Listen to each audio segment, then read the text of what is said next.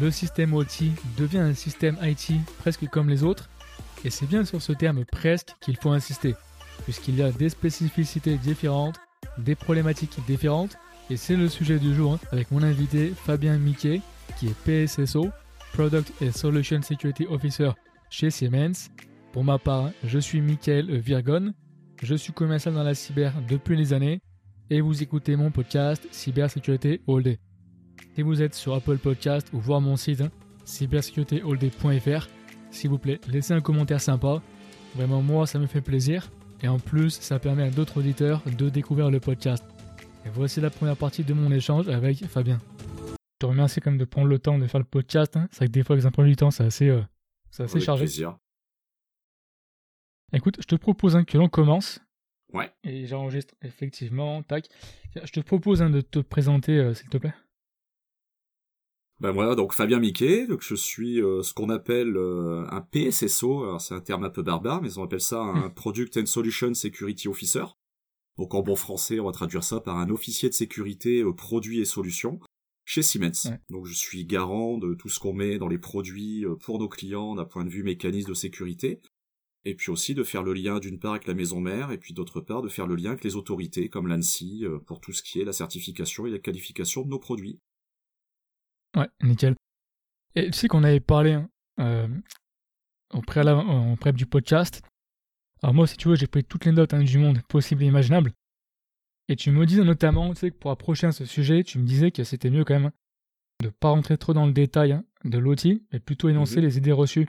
Et tu me parlais notamment, tu sais, de la partie, euh, la fameuse convergence OT-IT, alors qu'en final, il y a vraiment des contraintes différentes.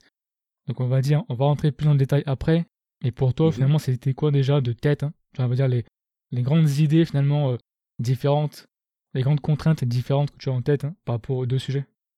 Les, les, les, contraintes, elles sont, elles sont effectivement indéniables. Donc déjà, IT-OT peut-être pour préciser. Hein, IT, c'est Information Technology et OT, c'est Operational Technology. Et en fait, tout est dans le haut, euh, opérationnel. Le plus gros discriminant, je dirais, entre les deux termes, c'est qu'on est vraiment tourné sur la disponibilité avant tout. Il faut produire. Et tout est euh, dans une usine tournée autour de la prod, hein, puisqu'il faut savoir que si euh, bah, si on produit pas, le tiroir caisse ne tourne pas non plus. Hum. Et donc du coup, euh, c'est vrai que c'est de la dispo. On, on, préfère même produire parfois avec quelques non-qualités plutôt que de ne pas produire. C'est un peu la différence déjà pour déjà rallier un peu le point de vue avec la cybersécurité, c'est que en cyber, en IT, on va avoir tendance tout de suite à tirer le câble. Alors pas éteindre la machine hein, pour analyser ce qui s'y passe en cas d'attaque, mais en tout cas, en OT, ben, si on peut continuer même en mode dégradé, voire très dégradé, ben, on va continuer à produire. C'est une des grandes différences déjà. Donc après, si tu veux, les autres différences, euh, c'est aussi une différence de culture. Hein. Euh, on mhm. a, euh, si on voulait un chouille caricaturé, mais ça c'est aussi un peu la vraie vie qui se passe dans les mhm. ateliers de prod et dans et dans les DSI, c'est qu'on a quand même une opposition encore assez forte entre les deux cultures. Hein. L'automaticien qui a tendance à voir le l'informaticien de manière un peu caricaturale avec le geek euh, euh, la capuche sur la tête euh, comme on a tendance à le voir pour les pour les hackers. Et puis bah, la DSI qui a tendance à voir l'automaticien le nez et les mains dans la graisse même si c'est un peu sa vie de tous les jours mais et c'est un peu du mal à se parler tous les deux quoi. Ouais, ouais. et d'ailleurs ça me fait penser tu sais quand tu me disais hein, qu'il y avait quand même voilà 10 15 ans d'expérience hein, dans l'outil sécurité. Mais par contre tu me disais que le niveau de maturité était très bas et c'est vrai qu'effectivement, comme tu le dis, hein, ça a pu aussi le fait que forcément c'est des compétences différentes, c'est quand même beaucoup plus spécifique, et forcément il doit y avoir un décalage, on va dire, déjà entre les deux euh, de maturité, entre le, les gens qui sont euh, formés entre guillemets ou spécialisés IT sécurité et ceux qui sont mm. OT sécurité. Complètement. Allez. C'est quoi un petit peu, tu vois, les différences principales que tu vois, excuse-moi, je t'ai coupé, les différences principales que tu vois par rapport à ça euh, en termes de, de compétences ou tu vois, de, de mentalité, hein, peut-être. Bah, aussi de mentalité, c'est vrai que on a euh, les, les, personnes euh, qui travaillent actuellement sur la cybersécurité OT, on va pas se mentir, sont quand même des personnes qui essentiellement viennent de l'IT au départ. Euh, parce que ça demande quand même des compétences, des, des, compétences IT, des compétences en, code, des compétences en, en compréhension de, du monde du réseau, de la pile TCP/IP, etc. Donc c'est quand même des compétences je dirais un peu hybride. La difficulté, elle est mhm. là, c'est de trouver des profils un peu hybrides.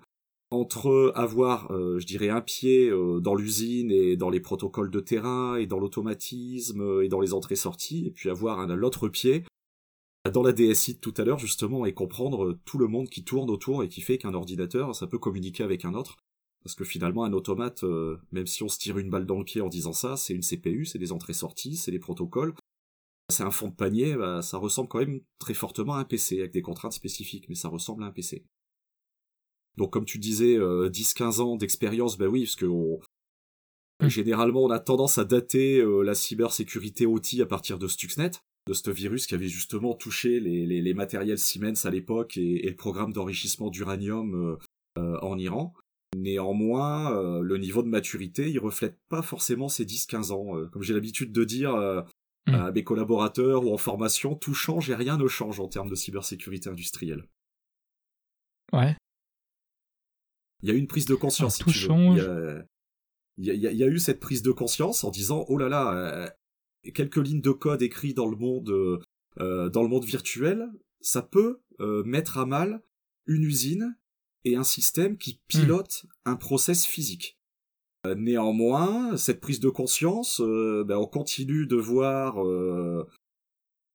dans les usines, c'est pas forcément intégré la cybersécurité, c'est comme dans le monde de la DSI, ça c'est plus une ligne de coût qu'une ligne de retour sur investissement. Il n'y a pas mm. de ROI en face de la cyber. Néanmoins, en cybersécurité industrielle, on a encore cette, euh, bah, cette dépense, elle n'est pas forcément intégrée encore dans les plans de financement. Mm-hmm. Tu sais, ça me fait penser à un post, un LinkedIn que tu avais fait. Tu sais, avais partagé un post LinkedIn, ça fait quoi? Quand je fais les recherches, hein, je vais dans les archives, hein, tu vois ce que je veux dire? Le post, hein, c'était il y a ah, tu an que les dossiers, posté. c'est ça, moi je suis comme un avocat, tu sais, comme la police. Tout ce qu'on l'on dit va être retenu contre toi. Non, je vous avez déclaré. voilà, c'est ça, ouais. Ça. je suis commercial, hein, je veux dire. euh, non, mais si tu vois, t'avais fait, avais partagé un post hein, qui parlait justement de la convergence IT-OT et t'avais écrit à force de rattraper un retard, on a plutôt pris une belle avance.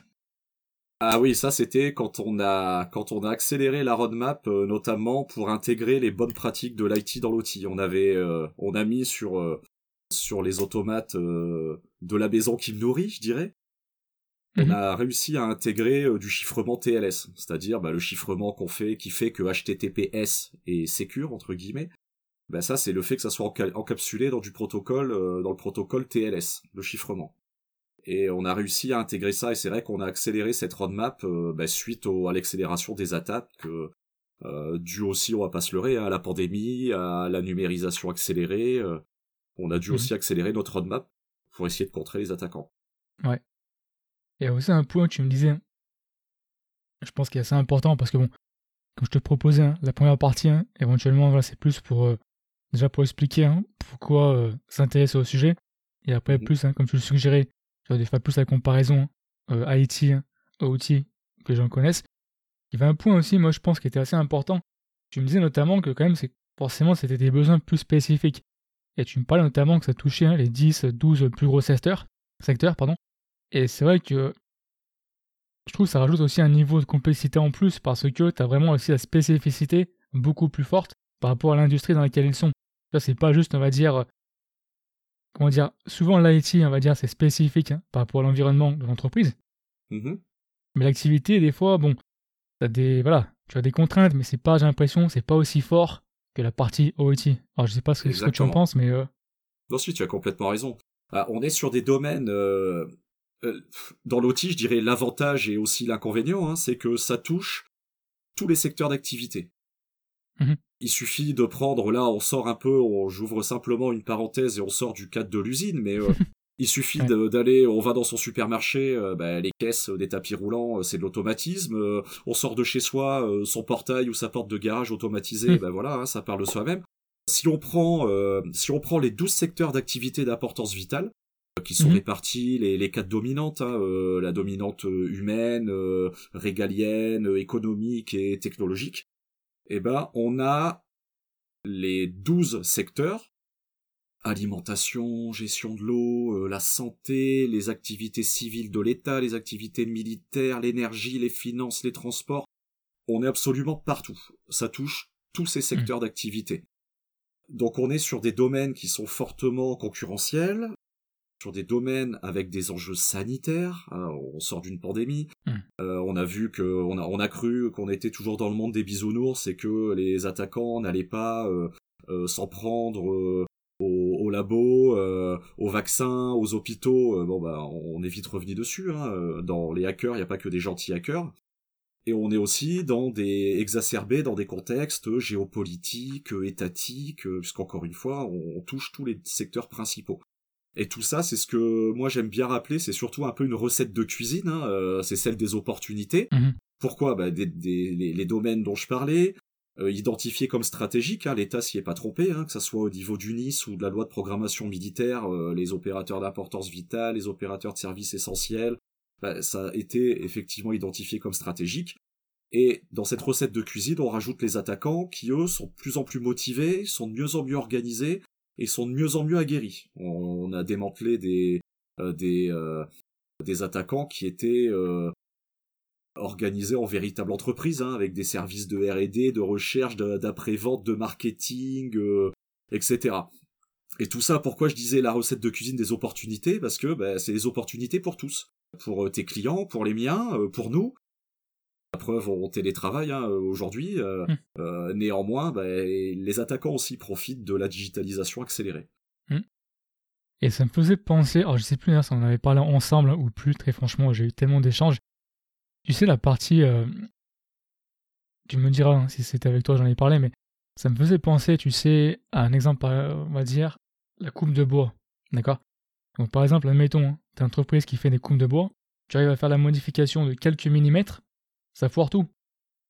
Donc du coup, ça me fait aussi Ouais. penser un peu à ça, que des fois, c'est pas nécessairement, j'ai envie de dire, comment dire, les motivations, hein, elles sont, on va dire, très, euh, très variées, mais des fois, même les trucs comme ça, qui ont pas, on va dire, euh, tu te dis, bon, c'est pas super important, ça peut ruiner l'entreprise. Parce que là, tu, bah, tu, tu, vires la, Tout à fait. tu foires la production, finalement.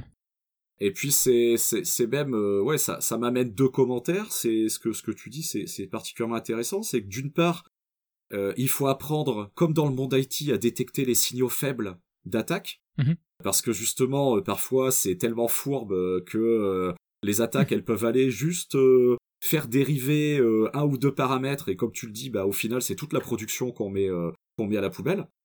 Et, et le, le deuxième commentaire, c'était de dire aussi, pour ça ça permet vraiment de reboucler avec le manque de maturité dont on parlait tout à l'heure. Mhm. Tu trouves encore énormément de clients qui te disent, mais moi, je suis dans tel ou tel business. Les attaquants se fichent complètement, je ne suis pas une cible. Alors, bah si, monsieur le client, je suis désolé, euh, soit tu peux être une cible directe, parce que les attaquants, depuis un petit moment, ils ont bien compris que c'est bien d'aller attaquer euh, les Airbus, les Thales, les Naval Group, les Boeing, les Lockheed Martin et autres. Mais c'est plus facile d'aller attaquer les petits sous-traitants, euh, je dis pas du tout méprisant en disant ça, mais peut-être les fournisseurs qui sont aussi tout autant stratégiques pour l'activité, mais par lesquels il est plus facile de rentrer, qui peuvent pas forcément se payer un, un responsable cyber. Et de plus, euh, monsieur le client, vous pouvez aussi être une victime collatérale, parce que bah, les attaquants, ils diffusent à tout va, et même si vous n'étiez pas forcément la cible au départ, vous pouvez vous retrouver à être infecté euh, aussi, sans être forcément visé. Et bah, l'atteinte à la disponibilité, il est le même euh, in fine, quoi. L'appareil de production, il est paralysé. Et tu vois, alors après, bon, je sais pas si j'exagère, hein, tu vas me dire, mais quand tu parles, hein, c'est du manque de maturité. Ça me fait penser aussi au fait que peut-être finalement, quelque part, ça cumule, j'ai envie de dire. C'est vraiment cumulatif parce que euh, des machines qui marchent, t'en as pas beaucoup. T'as toujours plein d'embrouilles. tu vois, donc en fait, ça veut dire que déjà, l'entreprise, hein, des fois, un manque de maturité sur la partie OT. On oublie la partie sécurité, hein. Il y a juste la partie OT déjà qui fonctionne mal, déjà, qui sont pas matures dessus. En plus, après, tu rajoutes la couche IT et en plus la partie sécurité. Donc, j'ai finalement, j'ai l'impression que ça cumule pas mal, si tu veux, de, d'éléments où l'entreprise, justement, elle doit être mature et qui, indépendamment, peuvent finalement euh, poser problème. Je sais pas si tu es d'accord, si j'exagère un petit peu ou. Non, non, non, t'as, t'as, t'as entièrement raison. Ce qui, ce qui se passe, en fait, c'est, s'il y a une phrase à retenir dans, dans, dans le monde de l'usine, c'est, euh, c'est, et, et c'est contraire un peu à la cyber, c'est si ça marche, on touche pas. Hmm. Si ça fonctionne, on ne touche pas. Et le responsable de prod te va dire, t'es gentil, tu touches pas à mon Hmm. usine. Donc, le problème va venir à partir du moment où on sait très bien qu'il est illusoire déjà un d'être invulnérable. On sait que de toute façon, même si euh, on est euh, à jour euh, des attaques, du moins celles connues ou des vulnérabilités connues, on sait que de toute façon on va toujours traîner des, mmh. des vulnérabilités résiduelles, intrinsèques, soit parce qu'on ne peut pas les couvrir, soit parce qu'on ne veut pas les couvrir, soit parce que c'est trop cher de les couvrir, soit parce que c'est pas intéressant de les couvrir. En tout cas, au rapport bénéfice-risque. Et deux, on va effectivement se heurter aux gens de l'usine qui vont dire, mais moi ça marche, donc tu touches pas, ok, il y a une vulnérabilité critique, mais moi je suis désolé, là j'ai ma prod à faire tourner, donc on n'y touche pas. Pour le peu derrière que t'aies une usine qui ait une install qui soit qualifiée euh, au titre de la sûreté ou au titre de la sûreté nucléaire, ce qui fait qu'on peut rien mettre à jour sinon la qualification saute, ou alors il faut mmh. refaire une qualification ou réhomologuer un système derrière. Donc c'est vrai que c'est assez complexe. Néanmoins, ben, on, discute et puis on trouve toujours des solutions. De toute façon, hein. c'est tout le temps au sens du business. Hein. c'est ce que je dis toujours. C'est on fait jamais de la cybersécurité pour de la cybersécurité. C'est qu'on fait de la cybersécurité au sens du business. Donc nous, nos rôles, c'est d'aller voir les décideurs, de leur dire voilà la situation, voilà ce que nous on recommande de faire, et puis après, ben, on éclaire euh, notre codir et nos dirigeants pour savoir si effectivement il y a une action à mener ou pas. Mmh et du coup, ça revient exactement à ce dont tu me parlais hein, en prep du podcast. Tu sais, euh, comme tu me disais, euh, ils préfèrent bosser des fois en mode dégradé, parce que forcément, souvent les, installations elles tournent H24, 7 jours sur 7. Et tu me parlais de, l'exemple hein, de la fameuse les fours de la coulée de verre qui s'arrêtent une fois tous les 9 ans. Mmh Exactement, ouais. Regarde, maintenant, ça n'est pas aussi simple que ça. Ah bah c'est pas si simple que ça, c'est que c'est qu'un four, euh, bah c'est forcément une installation qui va coûter. Euh, alors je suis pas spécialiste, hein, c'est du retour d'expérience pour en mm. avoir discuté avec les gens qui eux connaissent le métier, euh, qui me disent déjà voilà c'est un, four, c'est une installation qui vaut plusieurs millions, hein, on est d'accord. Et derrière effectivement ça met plusieurs semaines à s'arrêter. C'est pas quelque chose où mm. on fait on-off avec son téléviseur ou avec sa box et on n'est pas du tout dans le dans le même rapport au temps. Parce que sinon, euh, l'installation, on la met à la poubelle, tout simplement, quoi. Après, sans aller jusque-là, qui est un cas un petit peu extrême, le, fait d'aller euh, sur, mhm. des, sur des fours, sur des coulées de verre, ce genre de choses. Mais si tu fallait dans le monde de manufacturier, dans le monde de l'automobile, bah, c'est pareil, on est tenu mhm. à des cadences de production, on est tenu à, à des rythmes euh, bien, bien installés, bien rodés. Fenêtre de tir pour aller faire des modifs sur des installs, typiquement, ça va être 3, 4, 5 jours à Noël, et terminé. Hmm. Donc c'est des choses qui, c'est des choses qui se programment, c'est des choses qui sont faisables, mais c'est un rapport au temps. On n'est pas du tout dans un rapport au temps comme euh, l'IT où euh, nous ça nous gêne pas actuellement de faire des mises à jour euh, tous les jours s'il le faut sur notre téléphone ou sur notre PC. Mhm. Ouais. Et justement, pour passer un peu plus hein, sur la partie comme sécu, tu sais, tu me disais, hein, et là pour le coup, je pense, je vais peut-être te faire répéter un peu, mais tu me disais que l'une des différences principales avec l'IT, c'est que là, on voit les conséquences directement dans le monde réel. Et notamment une phrase hein, que tu as dite, et je pense que tu l'avais dit aussi, tu sais, dans le talk avec, euh, dans le meet-up hein, que tu avais fait avec Ayoub, hein, Sabar, un précédent invité. Oui. Tu avais dit, on peut faire de la casse dans le monde réel avec quelques lignes de code. Et ça, je trouve, c'est super puissant. Exactement. Parce que oui, c'est du, euh, c'est pas du flanc. Ça arrive. C'est pas du flanc, moi quand je suis rentré, euh, je suis rentré dans le métier. Alors je vais faire un peu vieux vieux vieux vieux briscard, je vais être gentil quand je dis ça, mais je suis tombé dans le métier en 2001 en sortant des études euh, chez mon premier employeur Airbus. Et euh, nous-mêmes ça nous faisait rire. Je devrais pas dire ça, hein, mais bon au moins on reconnaît, il y a, y a prescription maintenant, c'était il y a plus de plus de 21 ans. Mais ça nous faisait rire en disant oh là là si tu ne relayes pas cette chaîne, tu vas détruire le disque zéro de ton de ton disque dur. On s'est dit ouais super c'est bon euh, le, virus qui va avoir un impact euh, ben oui et là euh, Stuxnet c'est c'est 20% de de, de, de, centrifugeuses qui ont mhm. été qui ont été cassées quoi par par des lignes de code tout en disant la supervision et à l'opérateur qui était dans sa salle de supervision de dire t'inquiète pas tout va bien continue à regarder ton film ou à écouter ta musique tout roule hmm. effectivement on peut faire de la casse dans le monde dans le monde physique et ben qu'on c'est assez euh, assez aisé quand on voit qu'effectivement ben, un mmh. système d'automatisme euh, dont on parle, on va aller piloter aussi bien euh, du tri-bagage dans les aéroports que des, des cuves dans l'agroalimentaire ou alors des cuves même dans le monde de la pharma. Mmh. Ben, on se rend compte qu'on touche à des choses qui potentiellement vont avoir un, un, impact direct si ça se passe pas bien, des bassins de rétention d'eau, donc le water and hmm. wastewater, euh, dans les transports, hein. un train, un tram, un métro, euh, c'est rempli d'automatisme. Donc quand on voit les lignes automatiques, euh, notamment par exemple la ligne 14, bah, on pense qu'il n'y a pas besoin forcément. euh, Donc c'est pas être alarmiste, hein, c'est être réaliste. On n'est pas là pour faire peur.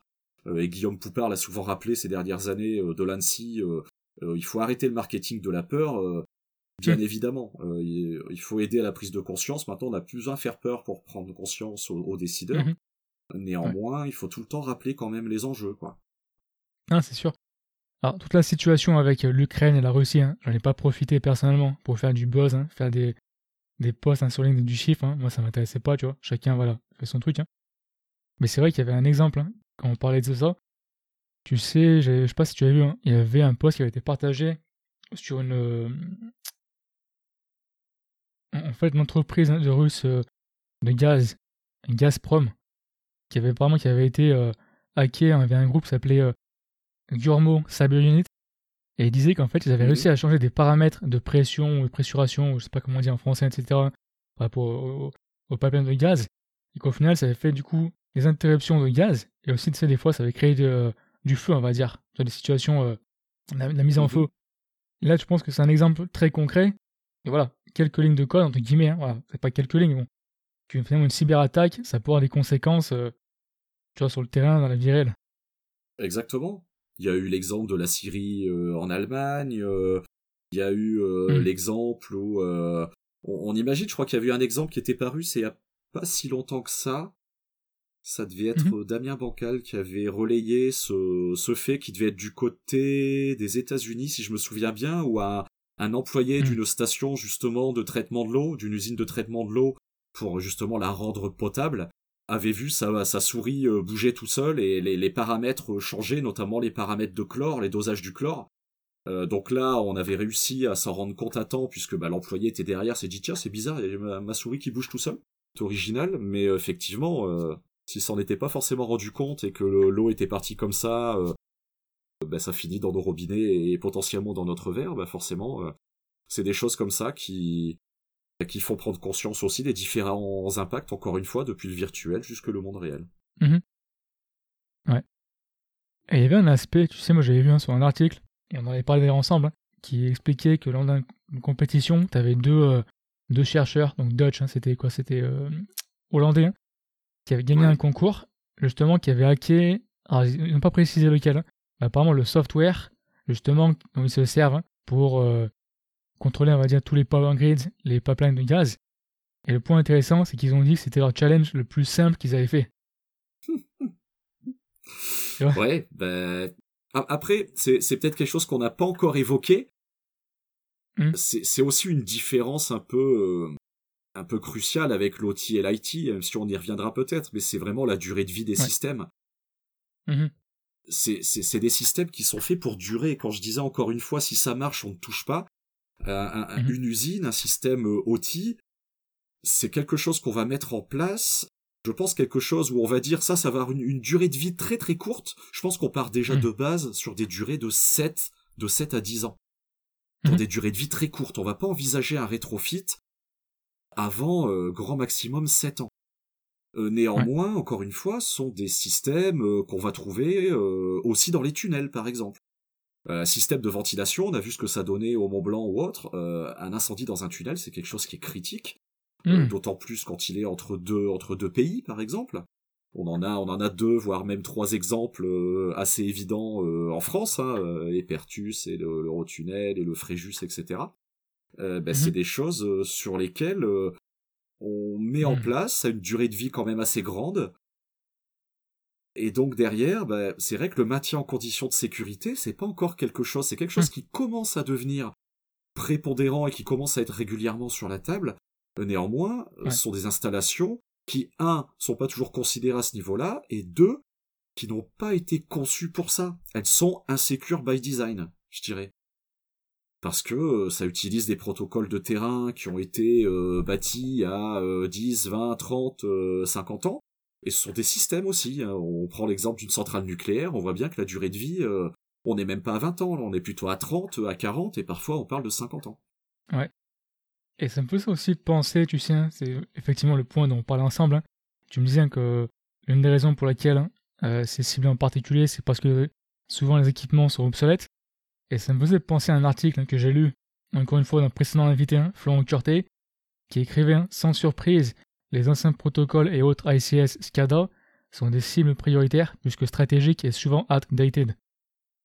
Et je t'avoue que moi, hein, la partie, si tu veux, euh, SCADA, alors j'avais entendu parler, après, je ne te cache pas, je ne connais pas plus dans le détail, mais peut-être si tu peux dire un mot par rapport à ça, j'ai envie de dire de manière générale, euh, s'il y a des spécificités, tu vois, par rapport à ça, ou je sais pas, des, d'autres choses. Bah, la, spécificité, elle est relativement simple. C'est qu'encore une fois, on ne les a pas du tout pensés pour être robustes à des attaques. Euh, en tout cas, pour, ils ont été pensés pour pas être robustes à la malveillance. Ils ont été pensés mmh. pour être sécures au sens euh, safety en anglais, c'est-à-dire sûreté de fonctionnement, sécurité des biens et des personnes. Donc typiquement pour ceux qui connaissent la régulation, euh, ça a été pensé par exemple dans le monde de la 61 508, hein, euh, vraiment la sécurité pied-machine ou en tout cas la, mise en sécurité du bien et des personnes. C'est pour ça que moi je suis pas forcément pro terme anglo-saxon, mais en tout cas s'il y a bien quelque chose qui est très très utile pour nous, c'est la langue anglo-saxonne pour ce qui est de la différence entre safety et security. Mhm. Alors qu'on a énormément d'abus de langage, nous les francophones, c'est que parfois déjà, en discutant dans la même pièce avec un informaticien et un automaticien, bah sécurité, euh, les deux vont dire ah oui oui oui ok c'est pris en compte, mais on parle absolument pas de la même chose. Et j'irai même mhm. encore plus loin, c'est que parfois la sécurité au sens safety et la sécurité au sens cybersécurité, au sens security, ben parfois, ok, ça va être collaboratif. Pas, moi je prends un exemple, euh, on parlait protocole justement. Si dans un protocole je vais mettre des motifs qui vont me permettre de vérifier l'intégrité des données, on va appeler ça soit des checksums, même si euh, c'est clair que c'est pas de la sécurité, hein, mais je vais mettre des checksums ou je vais mettre des motifs euh, cryptographiques d'intégrité donc une sorte de message qui va être un digeste, un, hash, un hachage, un petit condensé de mes données. C'est un peu la preuve par neuf de la multiplication, hein, de dire bon ben voilà, euh, j'ai un motif d'intégrité. En gros, euh, si le motif est bon, il y a de grandes chances que les données ne soient pas changées. Si le motif est pas bon, c'est qu'il y a une altération sur les données. Ben ça, parfois, ça va être aussi bien collaboratif pour le monde de la safety que pour le monde de la cybersécurité. Ça va assurer ou ça va donner une preuve d'intégrité de ces données-là. Par contre, là où ça va être un peu plus embêtant, c'est typiquement si moi, au sens de la cybersécurité, je vais rajouter un équipement dont sa fonction est purement une fonction de sécurité, mais n'est pas une fonction opérationnelle du système. Par exemple, j'ai rajouté un boîtier qui va me chiffrer les données. Donc ok, ça va empêcher qu'un attaquant écoute et récupère des données potentiellement sensibles sur le réseau. Par contre, ça n'apporte rien du tout à ma production en bout de chaîne. D'accord? Et mhm. ben là, je suis complètement antagoniste parce que finalement, en introduisant ce boîtier supplémentaire, ce boîtier, il a un MTBF, c'est-à-dire qu'il a aussi euh, euh, une possibilité de panne. Et dans ces cas-là, bah, je dégrade finalement mhm. l'efficience, euh, en tout cas la disponibilité potentiellement de mon système. Et donc c'est là qu'on voit que bah, les, deux domaines, ils sont, les frontières sont assez perméables. Et en plus des abus de langage, du coup, c'est parfois collaboratif, parfois antagoniste. Ouais. Et aussi, tu vois, il y avait un point, moi j'avais beaucoup aimé, on en parlait d'ailleurs juste avant, on commençait le podcast, que je voulais que tu puisses évoquer, c'est la partie euh, en fait hein, de donner euh, des, accès externes, on va dire, pour le monitoring par exemple, ou la maintenance. Et notamment, je trouve c'est assez, euh, c'est assez intéressant parce que l'exemple que tu, me parlais, hein, tu sais, c'était de ton, ton client qui était venu te voir hein, pour installer des diodes qui valent 300K. Et toi, tu l'avais parlé plutôt au départ de l'analyse de risque, notamment des mainteneurs qui sont bah, des sous-traitants. Et des fois, mettons, qui viennent avec leur propre mmh. PC, donc chez toi aujourd'hui, hier qui était chez notre client, etc. Et je pense que le. Je vais te laisser en parler, mais en plus, je pense que c'est assez intéressant parce que tu as vraiment aussi l'aspect euh, des montants. Notamment, tu parlais précédemment, tu sais, hein, la coulée des fois, hein, ou autre chose, hein, des fois qui, qui coûtent des, millions. Là, déjà, on a 300K. Et c'est vrai que des fois, c'est assez marrant de se dire que l'investissement vraiment gigantesque, quand même, pour le matériel, d'accord, comment dire, les machines, entre guillemets, il est gigantesque. Et en fait, des fois, il ne pense pas aux plus petites. Euh, non, exactement. Bah c'est en fait on a souvent des, des, des, clients qui viennent nous voir. Alors bon, soit à ceux qui sont pas du tout concernés, vous inquiétez pas, euh, tout mm. va bien, euh, on est sécure. Et puis après, bon, on en reparle quand ils se font toucher. ça, ça peut arriver. Après, il y a ceux qui sont quand même plutôt, même parfois très bien informés soit parce qu'ils ont déjà été attaqués, ou soit parce que simplement le domaine euh, est, parlant pour eux. Et puis euh, on a d'autres qui parfois, ça relève aussi un certain manque de, de maturité. C'est c'est un biais qu'on trouve chez pas mal de clients, même chez des collaborateurs. Hein, c'est parler finalement solution avant de parler besoin. Déjà, ça c'est une première étape. Euh, comme tu l'as dit justement avant, dans toute bonne euh, démarche cybersécurité, déjà ça devrait commencer par une analyse de risque. Comment veux-tu sécuriser quelque chose que tu mmh. connais pas et contre quoi? Moi je viens un peu du monde, en tout cas j'ai longtemps travaillé pour des militaires. Souvent il y a, quelque chose qui est très bien résumé qui s'appelle une féroce, une féroce F-E-R-O-S, hein, euh, fiche d'expression rationnelle des objectifs de sécurité. Et ça, ça se résume tout simplement par la phrase ce que, tout bien considéré, je décide de protéger et contre quoi. Dans cette phrase, t'as tout. T'as la connaissance de ton système qui est nécessaire, c'est pour ça que maintenant on embête les clients, faites des cartographies. Est-ce que vous connaissez bien vraiment votre système, euh, la, liste de vos assets, euh, qui discute avec quoi, selon quel protocole, sur quel port?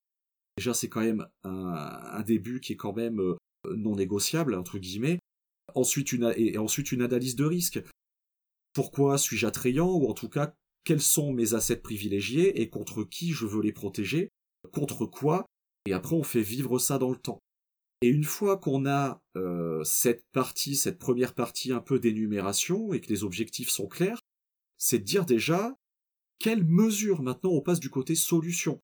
Quelles sont les mesures que j'ai déjà en place qui permettent de couvrir les risques? D'accord? Le risque cyber, par exemple. Mmh et ça, parfois, on a des clients qui viennent en disant, bah moi, je veux mettre euh, un firewall industriel, qu'est-ce que vous me proposez? Ou je veux mettre une sonde, ou je veux mettre un, euh, effectivement une diode, dont on parlait tout à l'heure. Alors c'est vrai que sur les diodes, hein, parfois, euh, c'était complètement délirant, on est sur du, du 300K, même du 500K, j'ai déjà vu. Et puis c'était de leur dire, bah attendez, quand on regarde un peu le système, forcément on regarde ses interfaces, parce que c'est là ce qu'on appelle la surface d'attaque, hein, par où les attaquants peuvent rentrer. Et tu as eu raison de signaler, les, les, accès à distance, ou en tout cas les accès qu'on va mhm. déléguer à un partenaire ou à un sous-traitant, même parfois sur site, c'est essentiel. Et euh, parfois, on dit, bah écoutez, euh, monsieur Mickey, euh, moi, bah mon mainteneur, voilà, c'est un sous-traitant. Il dit, bah il intervient sur quel moyen? Bah il vient avec son PC, donc c'est parfois son PC sans doute, et j'ose l'espérer, hein, loin de moi cette idée, mais son PC professionnel. Mais effectivement, c'est de, de, dire, bah écoutez, sur le client, c'est ce mainteneur-là, ce PC-là, bah peut-être qu'il était chez votre concurrent hier ou chez un autre concurrent euh, l'avant-veille. Peut-être que le soir, euh, qu'est-ce qu'il vous dit? Qu'il regarde pas ses photos et son film euh, parce que bah, hein, la, ségrégation des, des, vies, elle est parfois compliquée et, parfois même chez les gens du métier, les cordonniers les plus mal chaussés. Hein. Je parle pas pour moi hmm. ni pour toi évidemment. Hein. Et donc du coup, ça a été parfois de dire, mais avant de penser déjà, mais de mettre une, une diode, même si c'est des solutions qui sont très bien et très appliquées dans certains domaines, est-ce que le BABA, est-ce que l'hygiène numérique de base et les bonnes pratiques de l'IT qui sont importables dans le monde OT, est-ce que déjà c'est appliqué? Et mhm. ça, typiquement, c'est ben, vos PC de maintenant, si vous avez, vous êtes un pétrolier ou vous êtes euh, une activité assez sensible, ben, achetez déjà peut-être des PC, même des PC durcis, ça vous coûter quoi? Ça va vous coûter 5 mhm. kilos le PC. PC, le PC portable, mais que vous allez dédier, que vous allez mettre dans une mhm. armoire forte ou même dans une armoire fermée, mais c'est vous qui allez gérer la conf, c'est vous qui allez gérer les mises à jour, et euh, votre mainteneur, bah, il utilisera ce PC, et puis après, il vous demandera au coup par coup mm. s'il a besoin d'installer des choses, des docs techniques, euh, etc. Donc ça, effectivement, c'est un, exemple assez parlant, mais c'est aussi la vraie vie, ça. Ah ouais, enfin moi, perso, je vais te dire, hein, c'est vraiment un exemple, alors, je vais pas dire le plus parlant, mais clairement, enfin, en tout cas, ça me... Voilà, ça met complètement du sens, hein. donc je pense que les gens aussi, hein, ça va mettre du sens avec eux. Avant que l'on passe sur la partie suivante, alors pour le coup, je vais peut-être te faire répéter, désolé, mais je pense que j'aurais bien aimé que tu dises un petit peu un mot, tu sais, sur la partie euh, IoT, hein, donc Internet of Things, mais aussi la partie IIoT, Industrial Internet of Things, donc l'industrie 4.0, euh, qui apparemment est un terme que tout le monde n'aime pas. Bon, ça pourrait être autre chose. Mais du coup, si tu peux dire un petit mot, tu sais, par rapport à ça aussi bah, après que tout le monde n'aime pas, c'est juste que c'est, c'est souvent assez galvaudé, les le gens terme, sont, assez, dire, le terme, sont assez ouais, buzzword. Ouais, le terme. Après, le, le 4.0, c'est, c'est pas compliqué si on le démystifie, c'est tout simple. Hein. De où ça vient le 4.0 mhm. euh, bah Parce qu'il y a eu avant le 1.0, le 2.0, le 3.0 le 4.0. Alors c'est quoi? Mhm. C'est 1, 2, 3, 4 bah, C'est d'abord, euh, ça a été la mécanisation. 1.0, c'est la mécanisation, quand on a commencé à avoir des machines. Après, on a fait mhm. l'électrification. C'est-à-dire que bah, ces machines, on est, on est venu aussi déjà mettre un peu d'automatisation. Le 3.0, c'est justement l'automatisation et la venue des automates dans cette révolution industrielle. Et 4.0, c'est un peu, je dirais, cette, euh, une fois de plus, cette grande recette de cuisine où on a amené la digitalisation, ou même en français, il paraît qu'on doit plus dire digitalisation, on dit numérisation. L'IoT et, en, l'occurrence pour l'industrie, l'IIoT, pour Industrial Internet of Things. C'est quoi ce mot barbare, l'IIoT C'est tout simplement que dans les usines, on a de plus en plus de capteurs. Tu sais que bah, pour reprendre un système industriel mmh. très simple, hein, c'est des entrées-sorties, donc des capteurs, des actuateurs. Hein. soit j'ai une sorte de température, de pression, euh, ça va remonter à un moteur ou à un, automate au-dessus, et puis je vais donner des consignes, je vais euh, accélérer, décélérer, euh, je vais diminuer la pression, monter la pression, monter la température, descendre la température. Donc ça c'est le niveau zéro mmh. des capteurs actuateurs, au-dessus j'ai des automates, au-dessus j'ai un superviseur qu'on appelle le SCADA, et puis après au-dessus éventuellement j'ai l'interface avec les réseaux beaucoup plus IT de l'entreprise.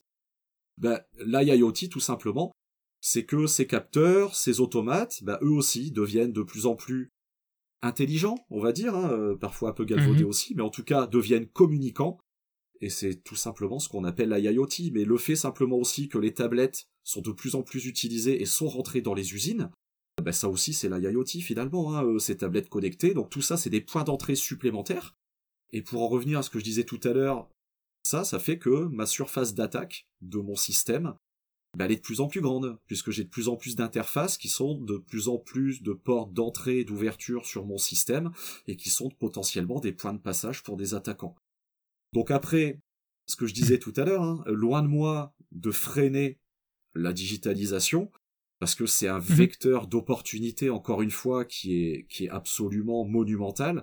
On fait gagner à nos clients des gradients de chiffre d'affaires qui sont absolument euh, colossaux. Néanmoins, moi, mon message, en tout cas, dans la maison qui me nourrit aujourd'hui, c'est à chaque fois de dire à mes clients, pas de digitalisation sans cybersécurité. Ça, c'est quelque chose qui est essentiel. On freine pas le progrès. Mhm. C'est très bien ce qui se passe et la digitalisation accélérée. Euh, on parle de taux à x4, x5, notamment pendant la pandémie. C'est mais malheureusement, rappelez aussi à, à, nos clients, à vous, à nous, de dire que c'est le même taux d'accélération des attaques, des cyberattaques. Donc euh, ça illustre bien la situation actuelle, hein, et on en revient à notre recette de cuisine de tout à l'heure, les opportunités pour tous. C'est quoi l'idée forte que tu voulais remettre en avant par rapport à ce qu'on vient d'échanger à l'instant? L'idée forte, euh, ça, ça, ça pourrait peut-être résumer justement euh, des, des, autres termes qui sont utilisés à toutes les sauces. On parlait justement à l'instant de l'industrie 4.0, hmm. mais on parle aussi depuis deux ou trois ans il euh, n'y a pas une seule euh, conf exposé, euh, talk ou autre sans parler de la convergence IT-OT. Donc moi si mhm. j'ai un message à faire passer vraiment très important c'est oui le système OT ça devient un système IT comme les autres ou presque comme les autres et c'est justement mhm. sur le presque qu'il faut insister.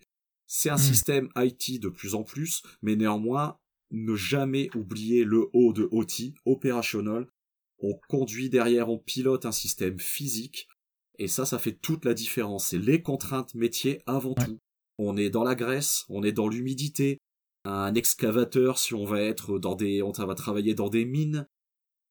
Un PC, ça n'est pas fait pour euh, travailler à moins 80 ou à plus 80 degrés hmm. avec euh, des taux euh, d'hygrométrie assez phénoménaux ou dans un dans un environnement ultra poussiéreux. Ça mhm. n'est pas fait pour ça. Donc effectivement, ne jamais négliger l'aspect physique et l'aspect aussi résistance aux contraintes de l'environnement OT. J'espère que vous avez apprécié ce podcast. La prochaine partie de notre échange sera publiée au prochain épisode. Si vous avez aimé le contenu, s'il vous plaît, mettez un bon avis, soit directement sur mon site cybersécuritéhold.fr dans la partie avis des auditeurs, ou directement sur Apple Podcast. Déjà, un, pour moi, ça fait super plaisir de lire vos avis positifs. Et en plus, ça permet de faire grandir le podcast en le faisant découvrir à plus de personnes. Pour plus de contenu de curation associé à chaque podcast, inscrivez-vous à ma newsletter gratuite que vous trouvez soit en description de l'épisode ou sur mon site directement. Je vous remercie et puis passez une bonne semaine.